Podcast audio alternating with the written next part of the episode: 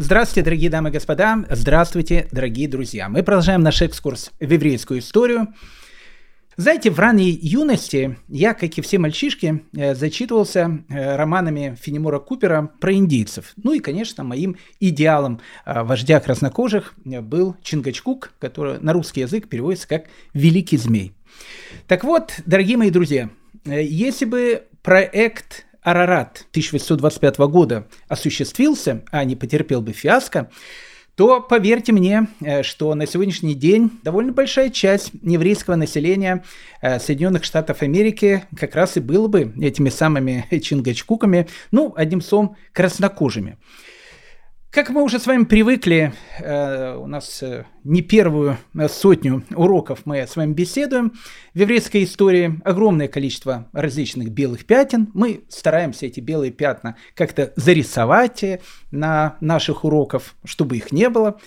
Вот сегодня мы с вами познакомимся с очередным таким белым пятном, интереснейшей историей, историей государства Арарат, историей мечты, которая не осуществилась, но которая, знаете, как э, семена, которые бросает в землю, сразу плодов-то не видно, но пройдет какое-то небольшое время, и из этих семян может появиться совершенно потрясающее дерево, которое будет давать свои необыкновенные плоды. Одним словом, дорогие мои друзья, присаживайтесь поудобнее. Э, не хочу сегодня присказки, сказки, э, различные там э, анекдоты и так дальше, давайте сразу начнем эту историю, потому что действительно необычная история э, нас ожидает сегодня. В 1790 году э, в Соединенных Штатах Америки была проведена перепись населения. По этой переписи было видно о том, что в стране проживает 4 миллиона человек, из которых 4 тысячи было евреев. Ну, как вы понимаете, мало. Приблизительно 0,1%. Одним словом, шанс встретить э, живого еврея э, в Соединенных Штатах, ну, был столь же мал, как и встретить э, живую панду, прошу прощения, в зоопарках мира. А, кстати, панды живут если я не ошибаюсь, 16 зоопарков по всему миру. В 1790 году в Америке как раз было 16 штатов.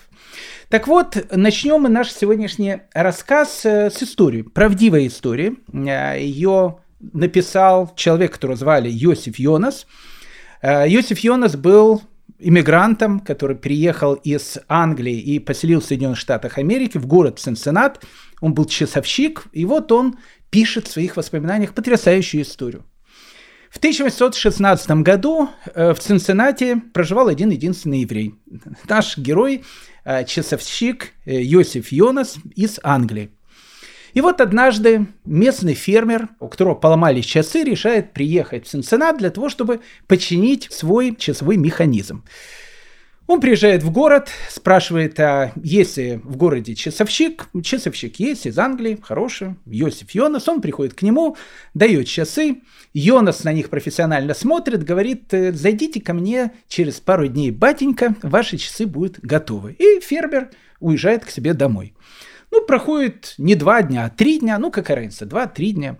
Э, он приезжает в Сенсенат, приходит э, к лавочке, где, опять же, работает часовщик, видит, а, а на магазинчике висит большой амбарный замок. Ну, он подумал, может быть, его, то, что называется у нас, э, ну, как бы каббалистическими терминами кинули.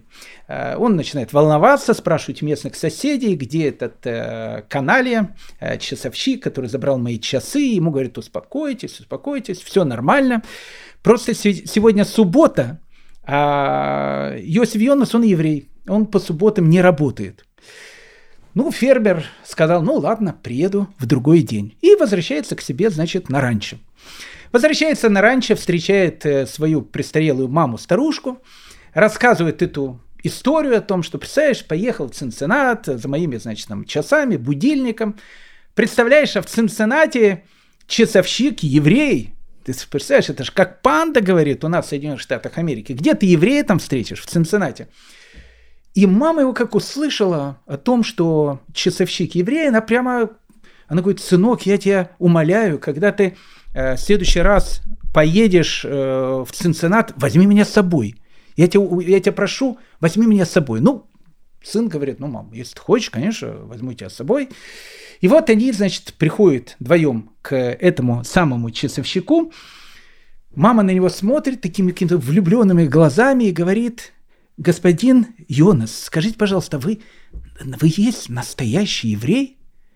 Ну, Йонас э, не ожидает такой реакции, говорит, ну, да, в принципе, еврей, вот мой э, паспорт, Йонас э, э, Сигизмундович Абрамсон, там, еврей по национальности.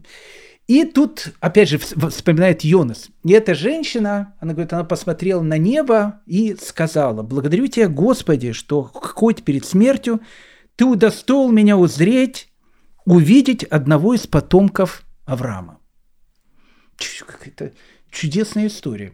Э, Йонас это записывает, опять же. Ну, опять же, вы спросите, а что в этом чудесного? Не, я, не, ну, может быть, ничего чудесного в этом нету, но как-то мы не привыкли к таким условиям, к таким э, сюжетам. Ну, как мы привыкли о том, что, э, ну, если ты еврей, то, ну, как бы, она-то христианка, Э, и она видит его и говорит, ой, ты потомок Авраама, там, э, увидела хотя бы перед смертью потомка Авраама. Какая, какая, говорит, честь для меня. Мы не встречали таких христиан. Понимаете, вот что интересно. Э, ну, мы встречали христиан, которые говорили о том, что, не знаю, евреи пьют кровь там христианских младенцев. Ну, таких встречали. Э, такие, которые говорили, что э, евреи носят э, головной убор, чтобы скрыть рога. Тоже таких встречали. Говорили о том, что у евреев, оказывается, есть хвост. Ну, тоже таких вещей встречали. Ну, в общем, мы все встречали. Но вот эта реакция, она какая-то необычная. И тут вот эта реакция, знаете, она будет очень важна для нашего сегодняшнего разговора. Вы знаете, не так давно, что, опять же, что значит не так давно? На прошлой неделе в Америке, э, прошлой или позапрошлой неделе, э, они проводили очередной опрос. Ну, они же постоянно опросы делают. Сколько процентов американского общества поддерживают идею, что нужно помогать Израилю в, в борьбе против Хамаса? Я вам скажу, таких людей было 70%. Это очень и очень много. 70% населения. Причем, э, как вы понимаете, это и республиканцы, республиканцы практически все, это и демократы. Там у демократов есть разные, конечно, товарищи, но большая часть демократов тоже находится в этой же самой э, компашке. Почему? Потому что в Америке существует очень сильное произраильское лобби. Мы постоянно слышим про это, про израильское лобби, и у многих антисемитов, э, я уверен, складывается такое э, значит, впечатление о том, что это мировое еврейское правительство, оно уже как бы руководит всем США, там, там такое мировое израильское лобби в Америке, оно находится. Так вот, я хочу успокоить наших слушателей антисемитов, надеюсь, что их нету, а если даже они есть, э, очень хочется верить, что после наших уроков таковыми они перестанут быть. Так вот, я хочу всех успокоить в произраильском лобби в Соединенных Штатах Америки практически нету евреев. Ну, вообще нет евреев. Произраильское лобби – это христианское население Соединенных Штатов Америки. И вот реакция мамы нашего фермера из Цинцинната, она очень характерная для вот этого самого произраильского лобби, которое есть сейчас в США. Эта тема очень важная э, и очень интересная, а как, в общем, все к этому приходит и как все к этому пришло. И какое, опять же, это имеет отношение к идее Арарата, о которой мы сегодня с вами будем говорить. Ну, я уже вам говорил, садитесь поудобнее. Теперь вторично говорю, значит, не то, что садитесь поудобнее, а как бы Присаживайтесь, э, берите, может, кто-то из хочет взять чай, кофе. Лекция у нас идет, она идет в записи, поэтому можно остановить, потом включить дальше. Она длинная, больше часа будет идти, поэтому можно ее там прослушать э, какими-то кусочками. Но кто уже сидит и взял чай и слушает нас, э, мы тогда продолжим. 14 января 1589 года в замке Норвич, соответственно, в Англии, все было готово к радостному такому перформансу, сжиганию э, человека на костре. Ну, я вам скажу так, э, это не совсем английская такая вот фишка э, сжигания на кострах, но в те времена правительство было католическим, и почему бы и нет. Собирались в Норвиче сжечь известного врача, кстати, священника, врача, выдающегося ученого из Кембриджа, которого звали Фрэнсис Кэт. Фрэнсиса Кэта обвиняли в страшной ереси. Ну, ересь действительно была страшной. Фрэнсис Кэт, опять же, будучи ученым Кембриджа, он э, говорил о том, что на самом деле Иисус не является Богом. Ну, что уже, он уже себе смертный приговор подписал, уже сразу. Он говорит, Иисус не является Богом, а Иисус является человеком. Причем таким очень хорошим, добрым, порядочным э, человеком. Более того, говорил Фрэнсис Кейт о том, что Иисус не умер. Э, он сейчас находится в Иудее, э, в Палестине, вот в Иудее, под видом обычного еврея. Он там живет сейчас в этой Иудее. И в 1588 году, так он предсказывал, все евреи в мире, они начнут вместе собираться и говорить всем христианам, чтобы они тоже собирались для того, чтобы приветствовать прихода Мессии, еврейского Мессии. Все евреи в мире из разных городов начнут съезжаться в землю Израиля, и наступит, э, наступит Царство Божие. Одним словом. Ну, за такие вещи, э, как вы понимаете, и в э, довольно прогрессивной Англии он уже наговорил на два сжигания на костре.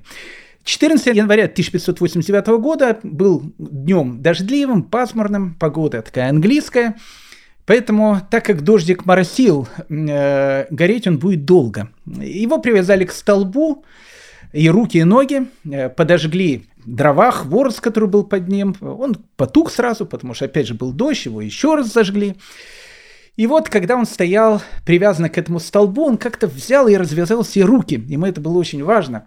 И он начал хлопать в ладоши, радостно смотреть на всех людей, которые собрались посмотреть на это потрясающее зрение сжигания человека на костре, и петь одну и ту же песню с одними и теми же словами. «Благословен Бог, благословен Бог, наконец-то я смогу осветить имя Твое». И э, с такой вот песней, и опять же с улыбкой, бив ладоши, он горел 20 минут. Кстати, э, умер он не от того, что горел, потому что костер еще не разгорелся.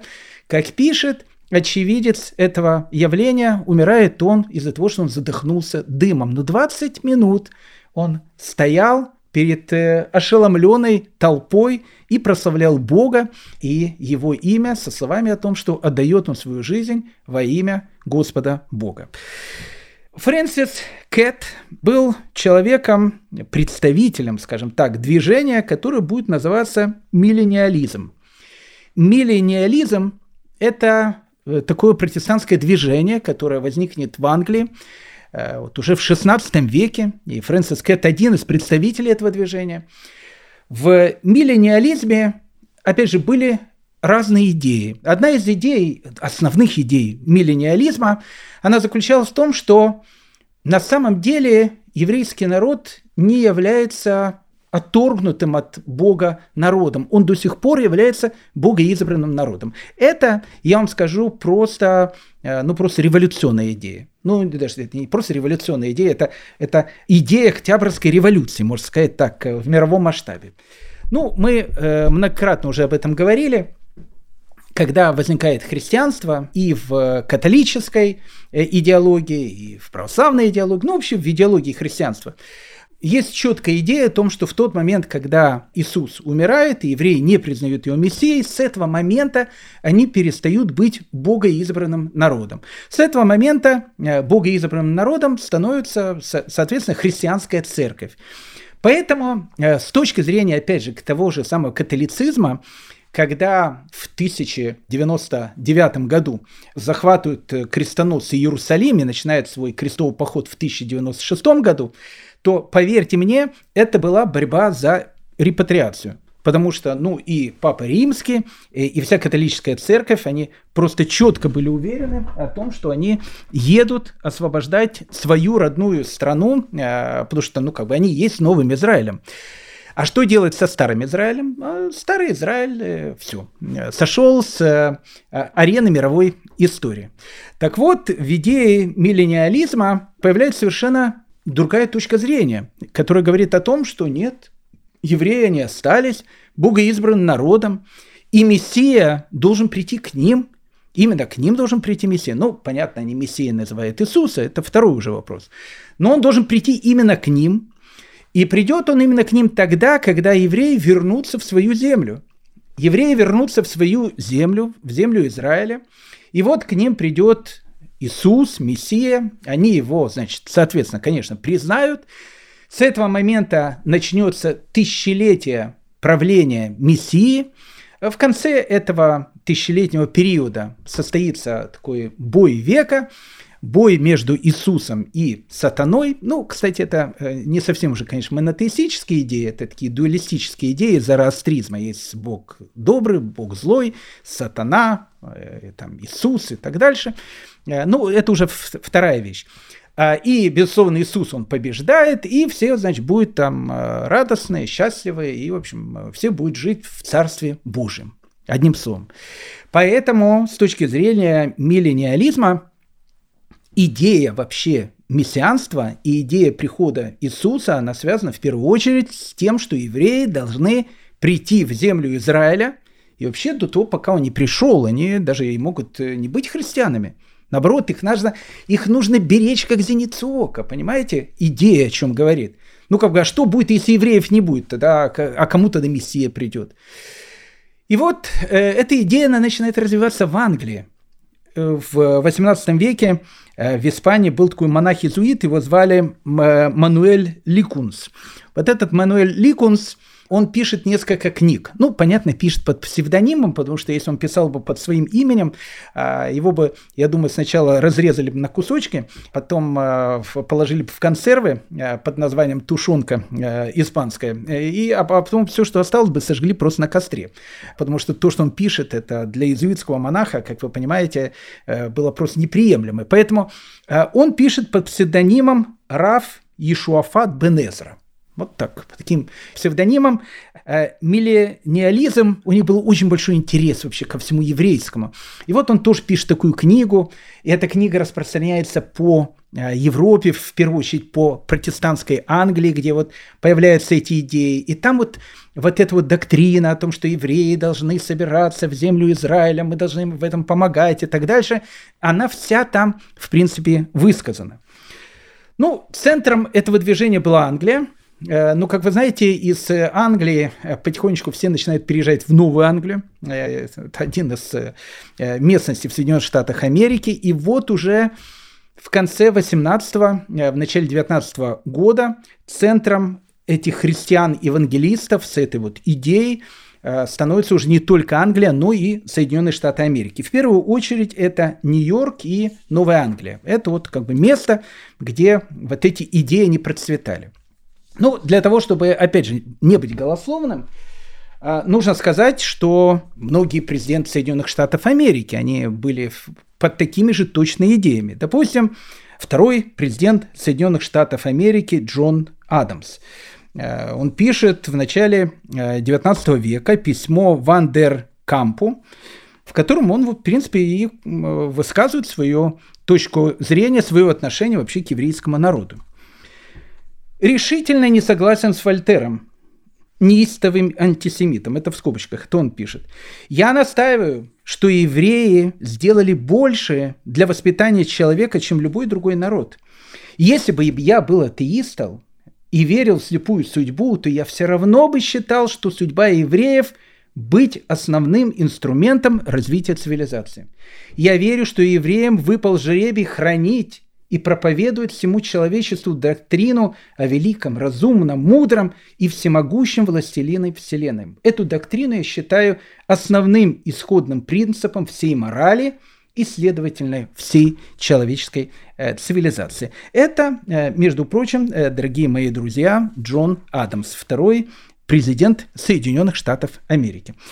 Поэтому в начале 19 и, соответственно, в конце 18 века среди американских христиан и евангелистов э, ну, вот возникает мода на все еврейское, изучением там э, все, что связано с э, еврейским Танахом, то, что христиане называют Ветхим Заветом, с иудаизмом, с евреями. Еврей становится уже не отродьем дьявола, а становится представителем Божьего народа, который должен открыть для всех Мессию.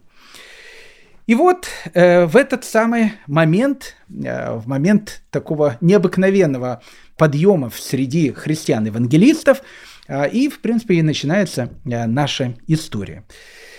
А наша история начинается 19 э, июля 1785 года, когда в городе Филадельфия, в Португалии, сефарской семье Нох рождается мальчик, которого при рождении называют Мардыхаем Мануэлем Нохом. Ну, сразу нужно э, обозначить э, какие-то контуры. Мы с вами говорили о том, что в США живет 4 миллиона, из которых 4 тысячи евреев. В основном евреи, о которых мы сейчас говорим, это евреи-сефарды. Э, по большей части те сефарды, которые приехали либо из Голландии, либо из Англии. Из Англии в основном едут тоже евреи-сефарды. Пока их еще очень мало. Пока еще в Соединенных Штатах Америки практически нету ашкеназов. Они начнут туда приезжать ну, в первой половине 19 века. Сначала это будет много немецких евреев, а потом из России э, там миллионами начнут ехать. Но это будет потом. А вот сейчас, в конце 18 века, ашкеназов практически на э, американском континенте, и не на американском континенте. Именно в Соединенных Штатах их нету. И вот э, папа Мардыхая Мануэля э, Ноха, которого звали тоже Мануэль Нох, он, кстати, был участником войны за независимость, был патриотом, рьяным таким патриотом. Вообще евреи, они были очень-очень патриотически настроены. И поэтому Мардыхай Нох, он воспитывается тоже в этой патриотической семье, и он вот всю жизнь мы будем видеть в нем этот э, американский патриотизм. Когда он был маленьким мальчиком, у него умирает мама, он воспитывается у дедушки, ну то есть маминого папы. Мальчик очень толковый и очень талантливый. Э, то есть э, он уже с детства знает много языков, он человек вообще сам очень харизматичный, и видно то, что у него есть, э, ну, скажем так, писательский какой-то талант. Он любит писать. Потом, кстати, Мардыхай Нох станет одним из основоположников современной американской драматургии. Об этом мы поговорим чуть позже. Также он начинает увлекаться и политикой, и вот в 1811 году президент Джеймс Мединсон посылает э, Мардыхая Ноха американским консулом в Ригу. Ну, практически он становится послом Америки в Риге.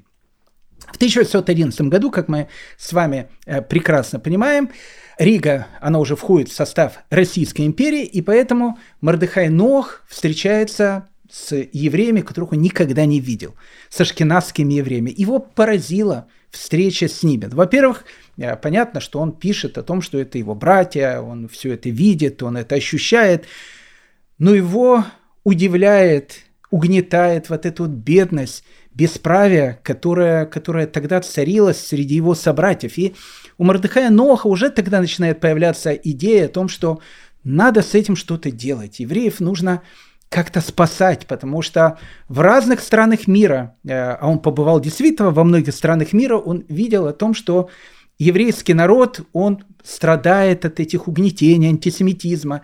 Ну, в общем, всех тех вещей, которые сопровождают еврейский народ уже не первое тысячелетие.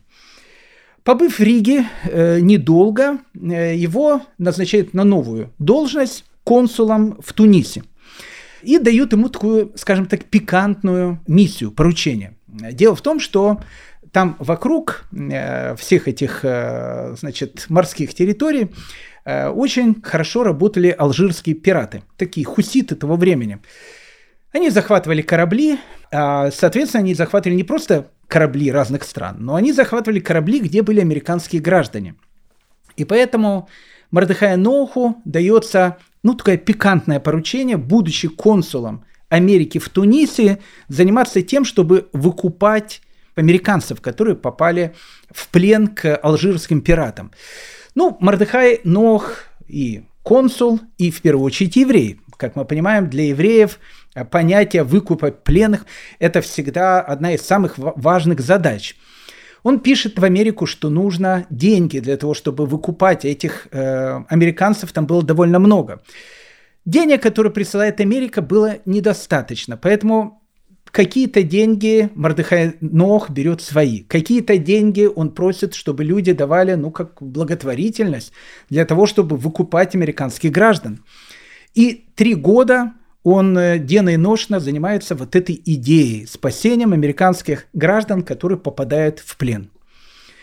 Прошло около трех лет, и э, Мордыхая Ноха вызывает в Нью-Йорк Э, или Вашингтон точнее, э, с тем, что его обвиняет в растратах.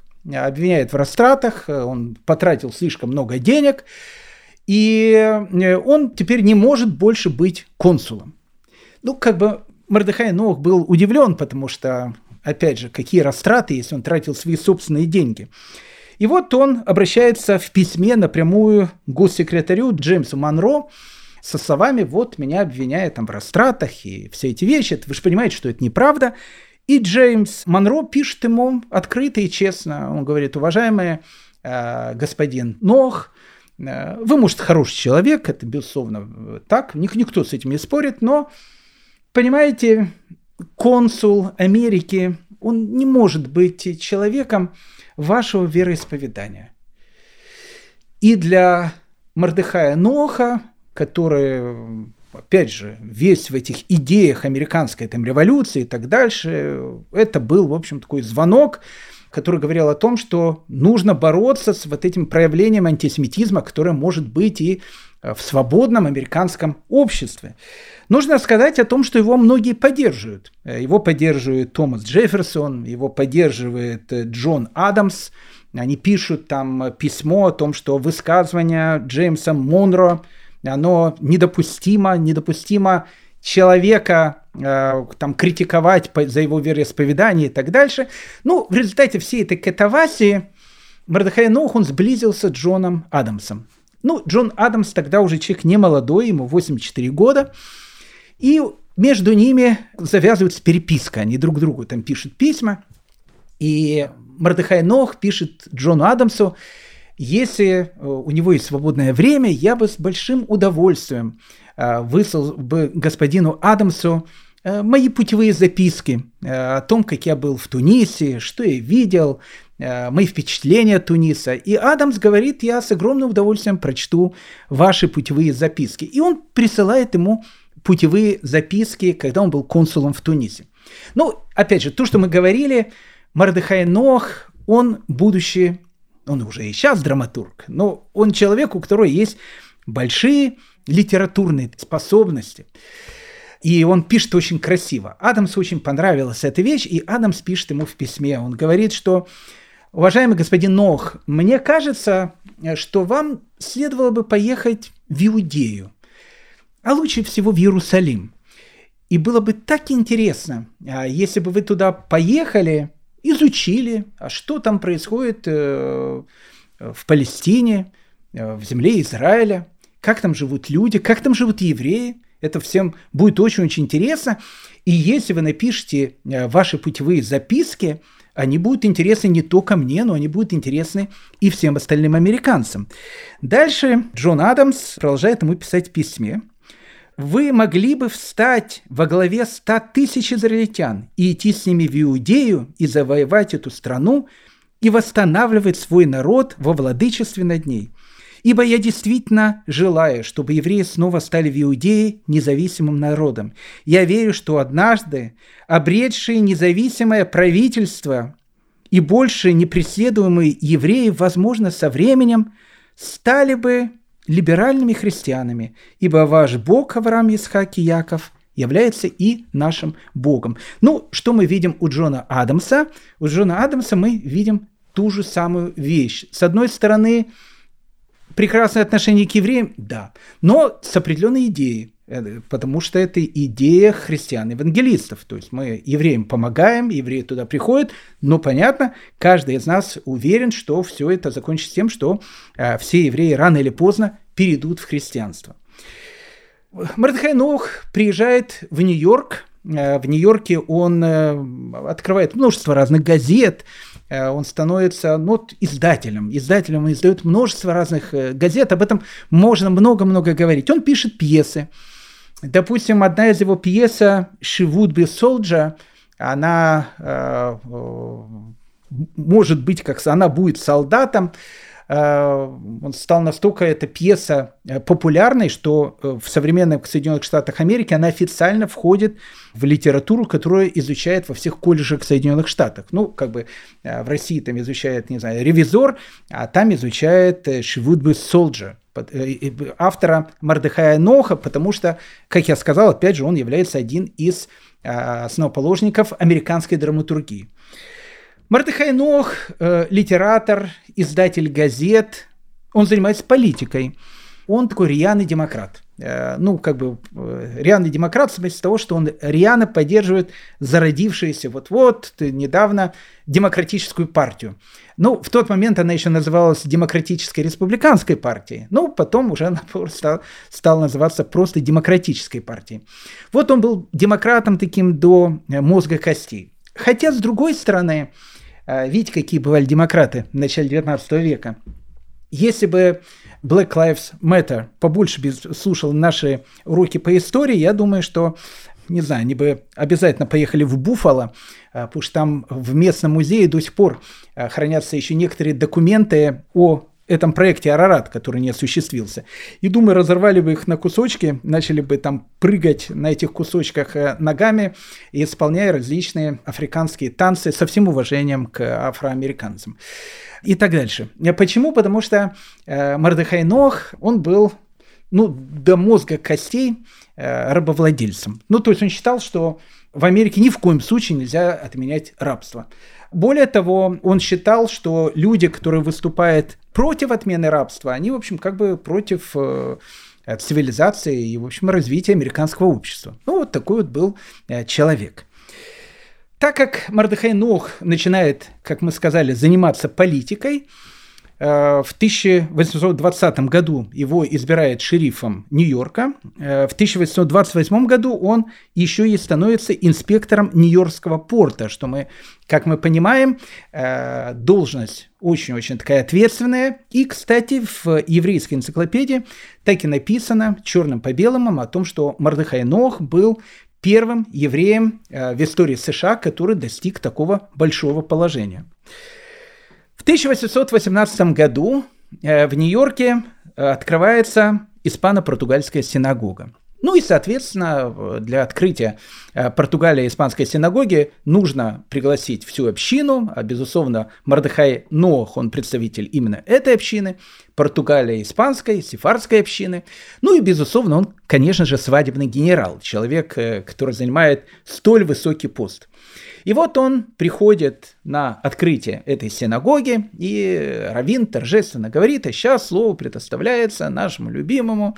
Э, он еще тогда не был шерифом, тогда он и, и не был еще тогда начальником и инспектором порта, но он уже был известным литератором, э, драматургом, политиком. Э, в общем, нашему уважаемому Мордыхаю Ноху. И Мордыхай Нох выходит и дает свое выступление, читает свою речь. Эта речь поразила многих. Он говорил о том, что он на своем веку, хотя он еще был относительно молодой человек, много путешествовал. Он был и в Российской империи, он был и на Востоке. Он знаком с судьбой еврейского народа в разных странах мира, и он видит о том, что еврейский народ страдает, еврейскому народу плохо, еврейский народ нужно спасать, и у всего еврейского народа, как и у каждого еврея, есть одна мечта. О том, чтобы у евреев было свое собственное государство, куда они могли бы приехать и вновь, как в старые добрые времена, стать единым народом на своей земле и строить свое новое будущее именно не как разбросанные по миру э, группы людей, а именно как народ, который будет иметь свою страну, свое правительство, в общем, одним словом, народ, который будет находиться на земле. Мардыхайно говорит о том, что он считает, что сейчас как раз пришло время к тому, чтобы осуществить эту древнюю мечту, и должен появиться кто-то, кто возьмет на себя вот эту вот идею, эту миссию, сделать первый шаг для ее осуществления. Интересно, э, и тут очень важная такая вот вещь, она действительно очень важная – Э, Мордыхай Нох, когда говорит о том, что э, для евреев нужно будет создавать свою страну, куда они могли бы приехать и где они могли бы жить, э, Мордехай Нох, э, кроме евреев, в общем, не только евреев туда относит, он туда относит, кстати, и всех американских индейцев – Э, ни много ни мало. Это будет тоже, как я сказал, одна из э, довольно таких интересных частей э, нашей сегодняшней беседы, потому что Мордыхай Нох уверен о том, что все американские индейцы, там иракезы всякие, там другие инки и другие товарищи, они, в принципе, являются, по большому счету, евреями. Они являются потомками потерянных десяти колен Израилевых. Я вам хочу сказать такую вещь, дорогие мои друзья, что плюс-минус в это же время, да, причем плюс-минус, в это же время такой товарищ, которого звали Джозеф Смит, знаете такого товарища? Ну, если не знаете, я вам хочу сказать, что Джозеф Смит был создателем самой крупной христианской церкви э, в мире. Вот, ну, вполне серьезно. Самая крупная, может, даже не самая крупная, это не, не так. Она, может, не самая крупная, а самой богатой э, христианской церкви в мире. Это мормоны. Э, мормоны – это еще те такие товарищи.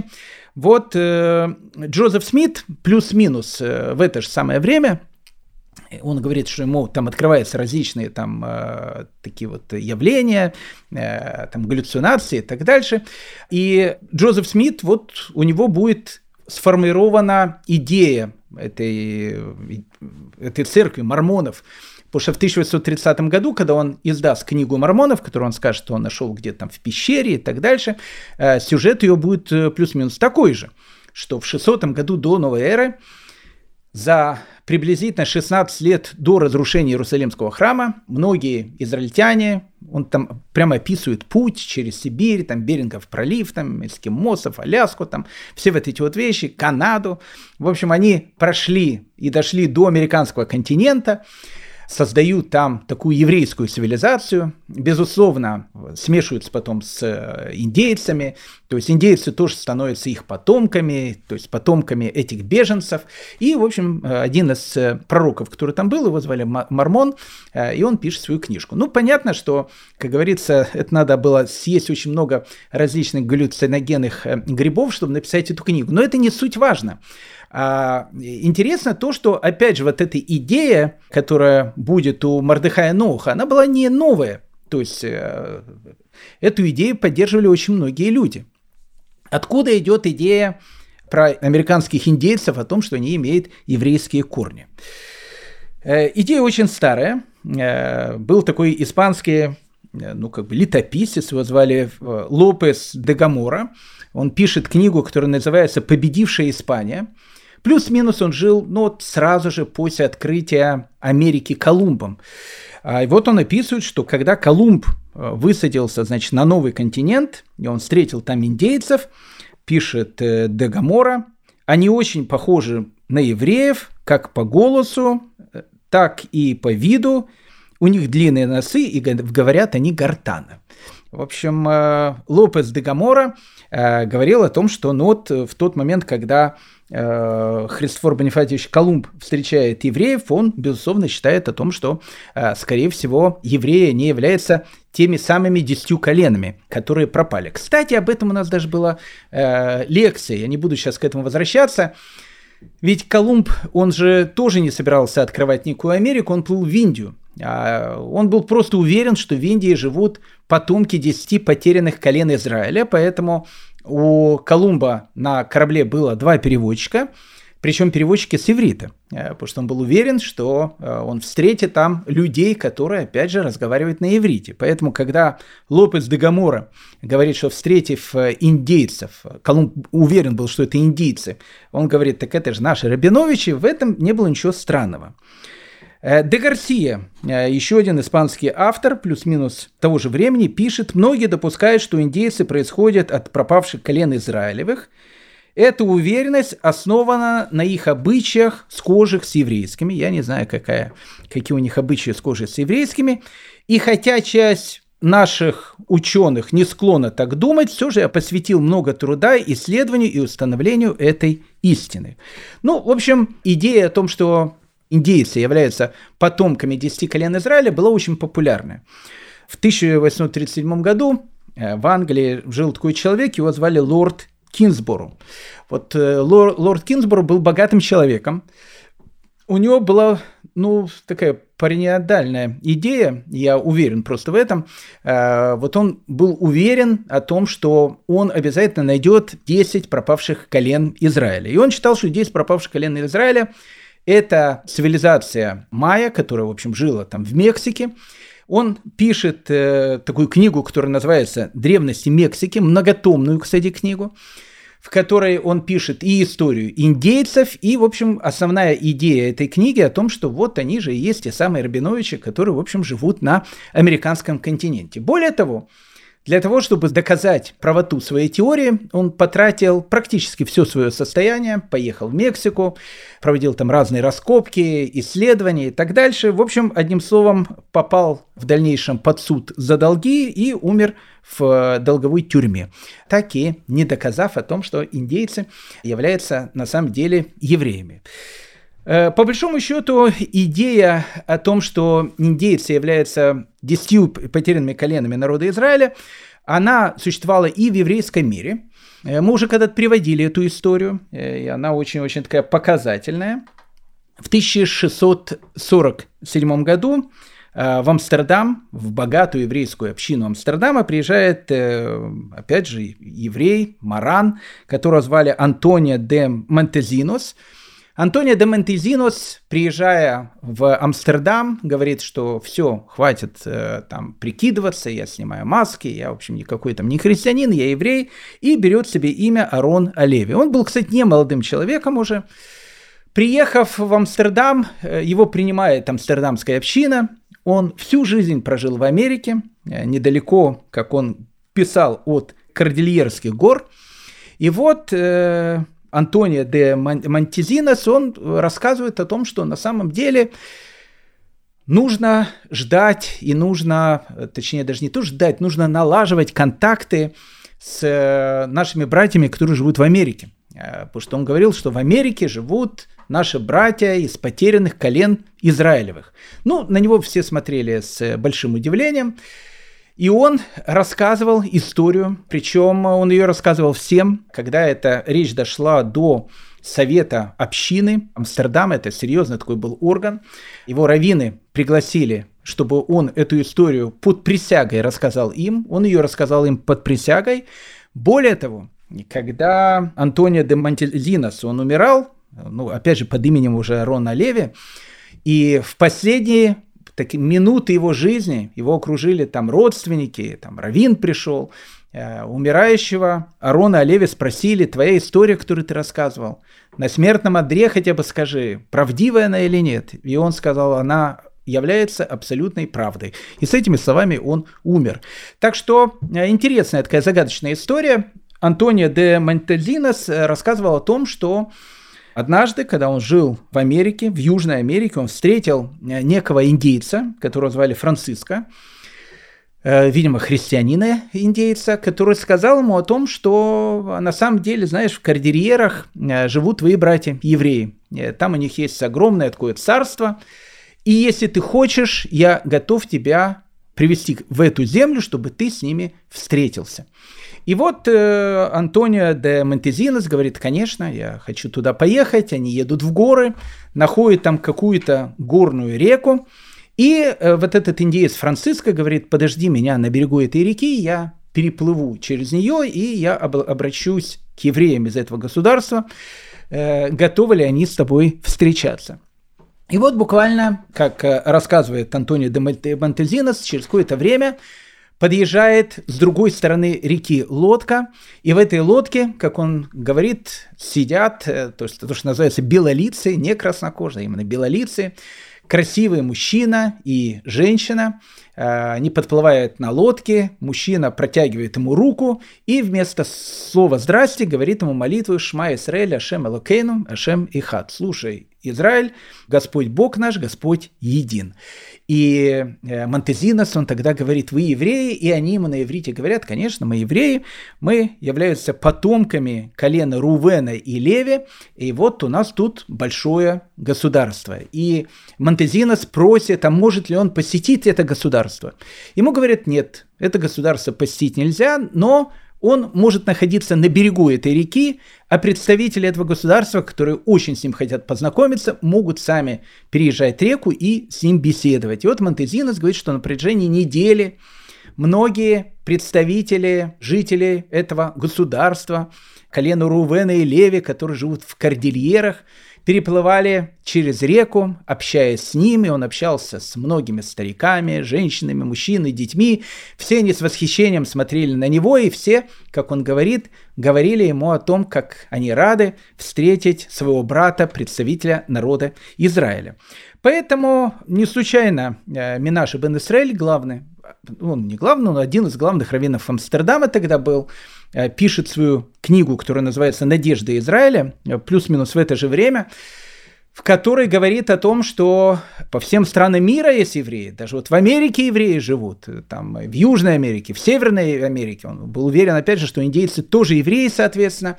И он обращается к Кромвелю со словами, как же такое может быть, что евреи везде живут, кроме Англии.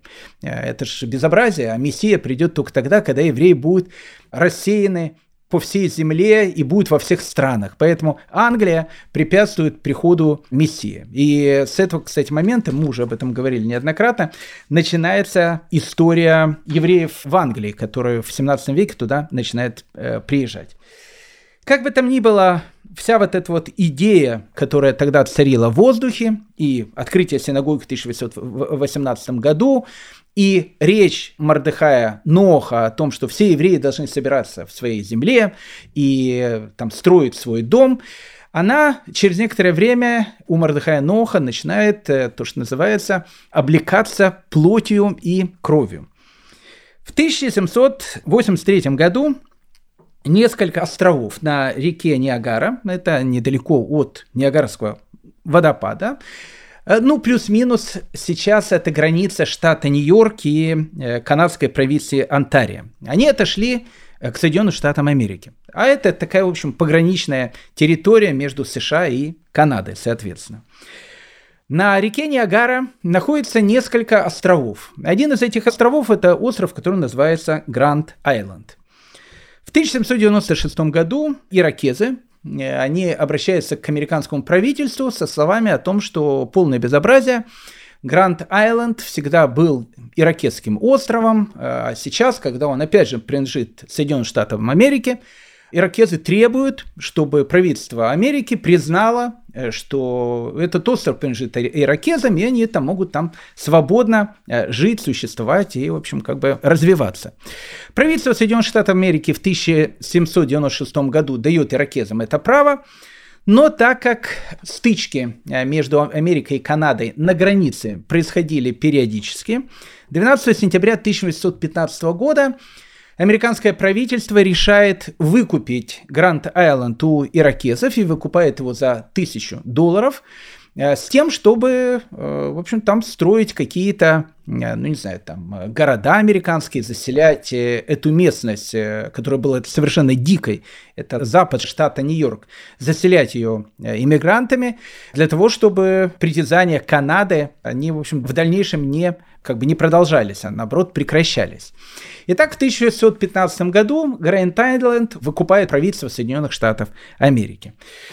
Ну, тут начинается сразу самозахват, не только индейцы, но и различные там товарищи, видя о том, что остров как будто бы уже и ничей, он и не индейский, и не э, американский, то есть, ну, как бы он американский, но там ничего нету, просто он, ну, как бы голый остров недалеко от Ниагары, Ниагарского водопада, там буквально 13 километров, красотища такая полная. Недалеко, кстати, от города Буффало он находится. Начинается какой-то самозахват, и в 1819 году губернатор штата Нью-Йорк, которого звали Клинтон, выбивает э, всех товарищей, которые, в общем, как бы захватили э, незаконно всю эту территорию и говорит о том, что мы за то, чтобы всю землю на этом острове выкупили, и за то, чтобы туда, в общем, приезжали там новые иммигранты, заселяли эту территорию. Одним словом, к 3 июлю 1825 э, года вся земля на Гранд-Айленде выставляется на торги, что, в общем, каждый человек ее может купить. Один акр земли тогда стоил 4 доллара 38 центов, э, что, в принципе, было очень недорого, потому что э, если перевести эту сумму на 2022 год, то один акр стоил 113 долларов. Как мы понимаем, э, деньги небольшие за акр земли. И вот э, было сказано, что люди могут скупить всю эту землю, построить там город, в общем, и развивать, соответственно, этот остров на реке Ниагара. И вот в этот самый момент и появляется идея Мардыхая Ноха. В чем заключалась его идея? Так как он считал, что у евреев должно быть свое государство, так как он считал, что евреи они должны жить на своей земле, но поехать в землю Израиля, как говорил Нох, сейчас это невероятно. Ну, как бы это, это вещь, это мечта, но она пока неосуществима. Но в тот момент, пока евреи еще не переехали в землю Израиля, ждать больше нельзя, и евреи должны начать собираться в каком-то едином месте, чтобы открыть свое государство. Это государство должно быть государством-убежищем. Он таки называл государство-убежище, в которое смогут приехать все гонимые евреи со всех стран мира – поселиться на этой территории, э, заняться на этой территории сельским хозяйством, промышленностью, развивать эту территорию, жить свободным, единым народом, не боясь о том, что будут погромы, что будут какие-то притеснения, какие-то дискриминации. Город – убежище, которое решает сделать э, Мардыхай Нох. Ну и понятно, сразу же возникает и идея, как будет назван этот город-убежище. Ведь он Нох, а Нох это Ной. А ковчег Ноя, он приплывает к горе Арарат. Именно с этой горы, когда люди выходят после этого потопа, возрождается человеческая жизнь. Так вот, для Ноха он считает, что если скупить Гранд Айленд, скупить этот остров и на этом острове построить отдельный штат, и этот штат сделать, ну, как бы отдельным, независимым еврейским штатом э, на территории Соединенных Штатов Америки, то это будет первым шагом к тому, что евреи начнут возвращаться к себе домой. Итак, 3 июля 1825 года э, Сэмюэл Легет – ну, он был человеком-партнером, деловым партнером Мардыхая Ноха.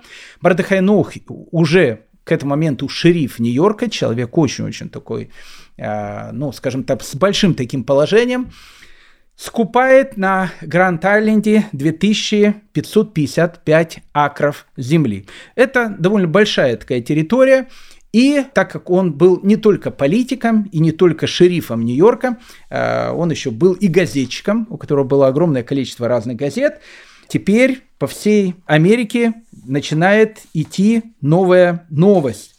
Э, написано в одной из американских газет 1825 года, Говорят, что цель господина Ноха состоит в том, чтобы поселить своих собратьев-евреев, многие из которых желают эмигрировать в эту страну, и разместить их там в достаточном количестве, чтобы самостоятельно сформировать колонию или город.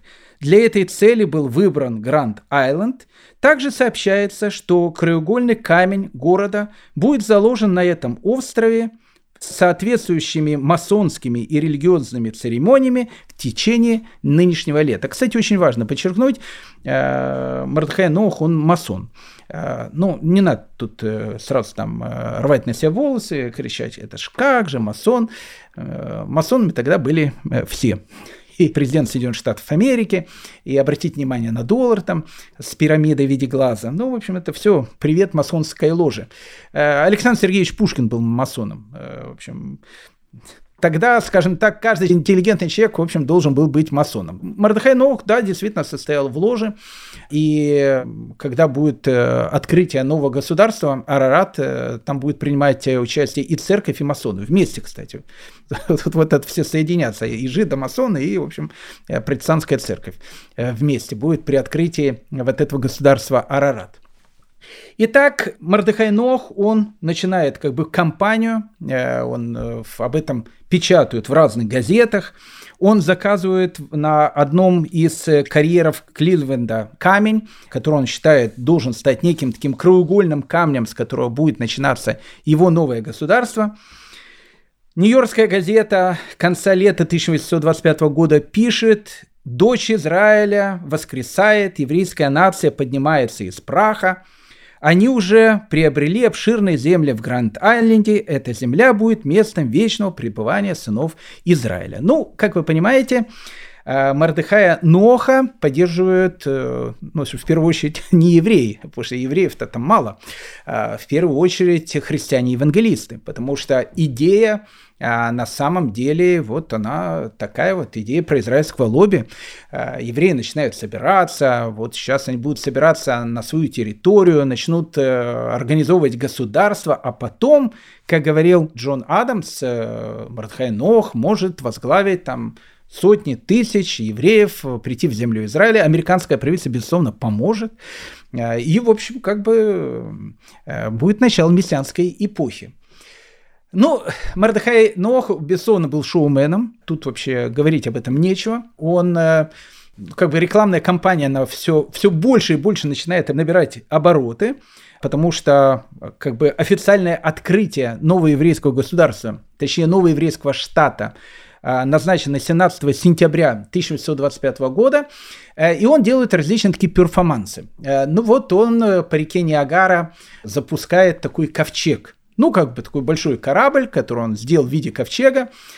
У местных циркачей он одалживает различных диких животных, сажает э, на этот ковчег диких животных, и вот он курсирует по Ниагара туда-обратно, и все видят этот э, ног ковчег с э, дикими животными. Об этом, безусловно, пишут все американские газеты. Ну, в общем, Америка находится в состоянии такого возбуждения, потому что на 17 сентября 1825 года официально объявлено о первом еврейском государстве после разрушения э, второго храма, который будет аб- абсолютно еврейским и которое, опять же, все подчеркивали, будет первым шагом к возвращению евреев в землю Израиля. Мардыхай Нох рассылает письма по всем еврейским общинам мира. Он пишет о том, что наступило время, когда каждый еврей с любой страны мира, где бы он ни находился, он может и должен приехать в новую страну, в новый штат, а, который будет называться Арарат, в Соединенные Штаты Америки. Он будет иметь полные права и свободы. Американское правительство и лично Мордыхай Нох будет содействовать всему, чтобы на первое время у новых переселенцев было все, что им нужно для того, чтобы создать настоящее еврейское государство – Гражданство этого государства будет иметь все евреи, потомки Авраама, Исхака и Якова, и все индейцы. То есть, э, опять же, в декларации э, Мордыхая Ноха было сказано о том, что Грэнд Айленд – это территория еврейского народа, куда могут приезжать все, соответственно, евреи и индейцы, потому что индейцы – это тоже евреи, и, в общем, создавать там свое государство. Любой иммигрант, э, репатриантом не назову, иммигрант, который будет туда приезжать, должен выполнить два условия. Э, условие номер один. Э, он должен подписать о том, что он обязуется иметь не более одной жены. Я не знаю, откуда у Мардыхая Ноха э, были представления о двух женах. У сефарских некоторых евреев иногда э, были такие вещи и в те времена, но это было крайне редко. И, как мы с вами говорили, это было в том случае, если брак был бездетным, и человек э, с разрешения первой жены мог взять вторую жену. Ну, то есть, как мы видим, это была такая ну, очень редкая вещь. Почему Мардыхай Нох об этом пишет? Ну, наверное, э, так как он э, с еврейской традицией был знаком, но был знаком так э, больше теоретически, чем практически, вот он пишет это первым условием, не больше одной жены. Дальше он пишет, что э, для того, чтобы проект э, был успешным, каждый еврей, который живет в мире, обязан дать на новое еврейское государство всего лишь один доллар – и все. Ну, я не знаю, сколько тогда евреев э, было в мире. Э, я думаю, что ну, до 10 тысяч так точно было. А если каждый еврей в мире дал бы по одному доллару, то, в принципе, 10 миллионов долларов, поверьте мне, это были бы э, для 1825 года немалые деньги, если Гранд Айленд выкупили за 1000 долларов. Все это еще раз было обставлено очень так красиво, празднично. Плюс в октябре должны были там открывать новый канал, канал Эри, который, опять же, тоже должно было быть официальное его открытие, поэтому должны были быть большие празднества, и вот эти празднества по открытию канала Эри э, нужно было начать именно с провозглашения нового штата Арарат. Кстати, Мордыхай Нох э, подписывался в, в, в письме э, с Божьей милостью правитель штата и судья в Израиле. Ну, Э, на самом деле все правда. Э, он выкупил территорию этого штата. Кстати, не один. Там 2555 э, акров было еврейских, но там еще было 12 человек, которые купили какую-то часть э, острова себе. Они не собирались там строить э, никакое еврейское государство, но, в общем, будут хорошие соседи рядом. Поэтому с Божьей милостью правитель штата и судья в Израиле, ну, действительно, он был шерифом, судьей в, в городе Нью-Йорке. Все абсолютно правда.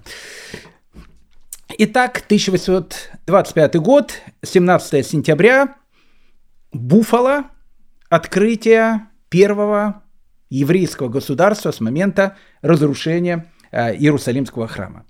Понятно, что это все было обставлено с необыкновенной пышностью, и э, это событие произвело огромное впечатление на все американское общество. Пишет американская газета. Солдаты стояли в две шеренги перед зданием. Гости входили туда стройными рядами. Среди них были и индейцы, которых господин Нох считает потомками пропавших колен Израиля. Они также могут поселиться в еврейском штате. Устроитель торжества был облачен в вышитое шелковое одеяние – на шее у него висела золотая цепь, на груди золотая медаль. Музыканты играли марш, сочиненный по случаю события, читали псалмы, отрывки из книги Маковеев и главы из книг пророков в сопровождении хорового пения. Посреди зала лежал камень, на нем было выбито на иврите «Слушай, Израиль, Господь Бог наш, Господь один». И ниже на английском языке Арарат, место убежища евреев – заложен Мордыхаем Эммануэлем Нохом в пятый день месяца Тишрей 5586 года, в сентябре 1825 года, в 50-ю годовщину независимости Америки. По окончании церемонии господин Нох воскликнул «Радуйся и ликуй, дочь Израиля, сегодня ты опять стала нацией». Затем приглашенные вышли из здания под пушечные залпы, и таким образом завершилось это редкое и оригинальное торжество освящения. Так, э, в принципе, 17 сентября 1825 э, года э, у евреев появилось свое государство. Государство Арарат рядом с городом Буфалом в 13 километров от Ниагарского водопада. Места, поверьте мне, действительно очень-очень красивые.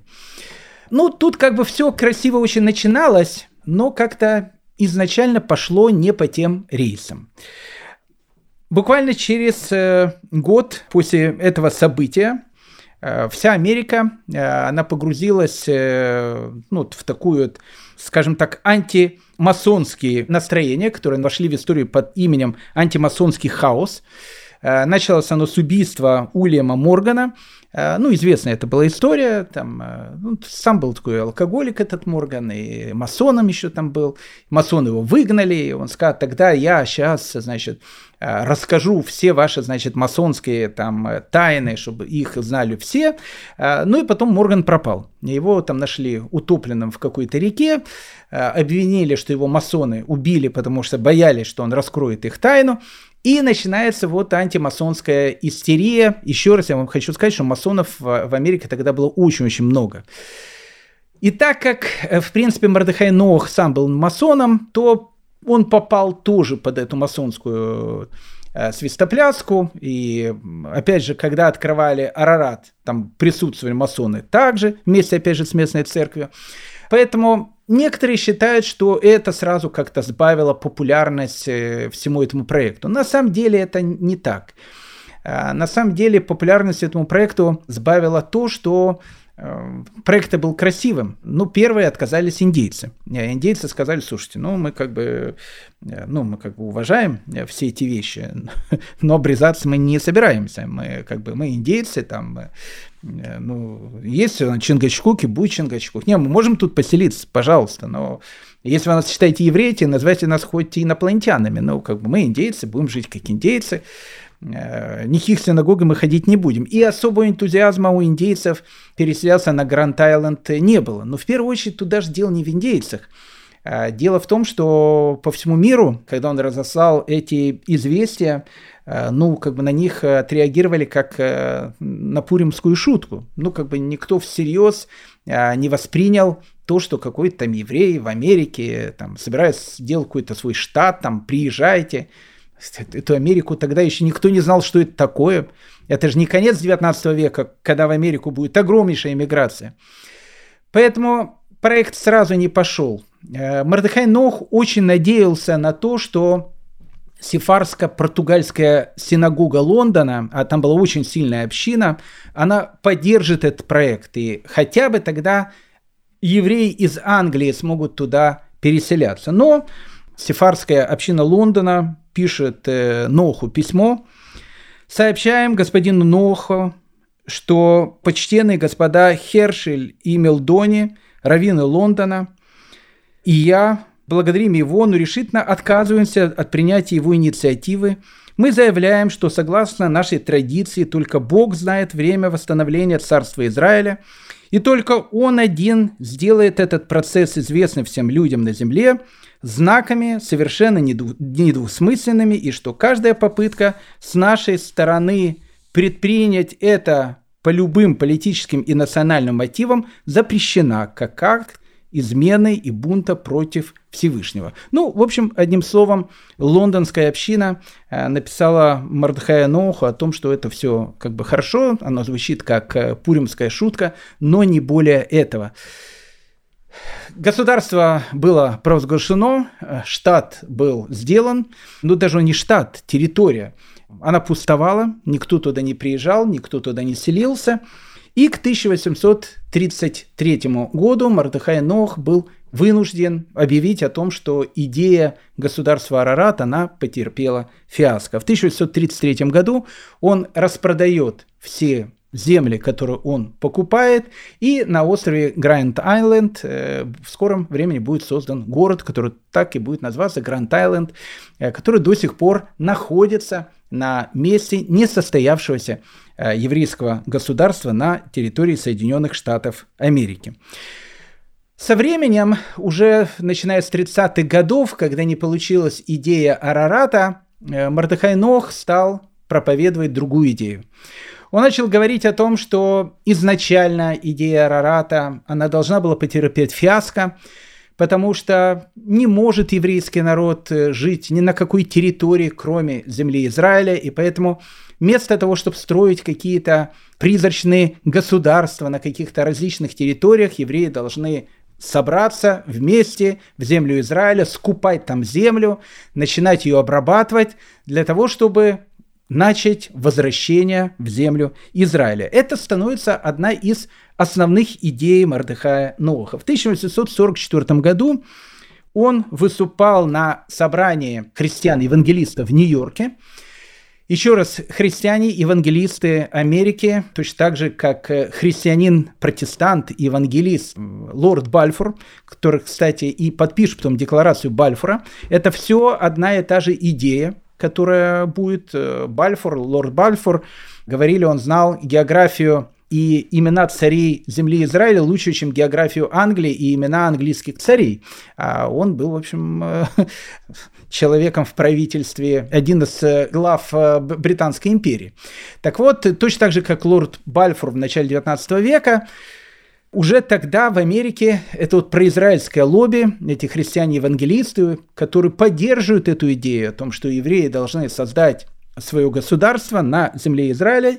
И вот, выступая на их съезде в 1844 году, Мардыхай Нох призывает всех христиан, опять же, христиан-евангелистов, потому что другие э, к этому не имеют никакого отношения, сделать все возможное, что в их силах, чтобы помочь еврейскому народу вернуться в землю Израиля. Он заканчивает свою речь словами «От этой надежды не смогут отказаться никогда. Это наша жизнь, это наша мечта, и она обязательно когда-нибудь осуществится». Мечтатель, политик, драматург, э, необычный человек, одно из загадочных белых пятен еврейской истории, которая, может, уже и не такое белое. Мардыхай Нох умирает 22 марта 1851 года. Был он похоронен на еврейском кладбище, на ее сефарско-португальском отделении еврейского кладбища. На момент его смерти в 1851 году в Соединенных Штатах Америки уже проживало около 150 тысяч евреев. Вот вам, дорогие мои друзья, история, э, потрясающая история про Мардыхая Ноха, про его идею создания еврейского государства Арарат. Большое спасибо, что вы этот час были со мной. Ну и до следующих серий. У нас э, еще в этом сезоне очень-очень много различных интересных тем и бесед, которые мы обязательно с вами проведем и о которых мы с вами обязательно поговорим. Всем всего самого доброго, лучшего, здоровья. Подписывайтесь на наш телеграм-канал «Еврейская история». Там, в отличие от э, интернетовских сайтов, э, есть много дополнительной информации к каждой лекции. Счастливо и всего самого доброго и лучшего. До свидания.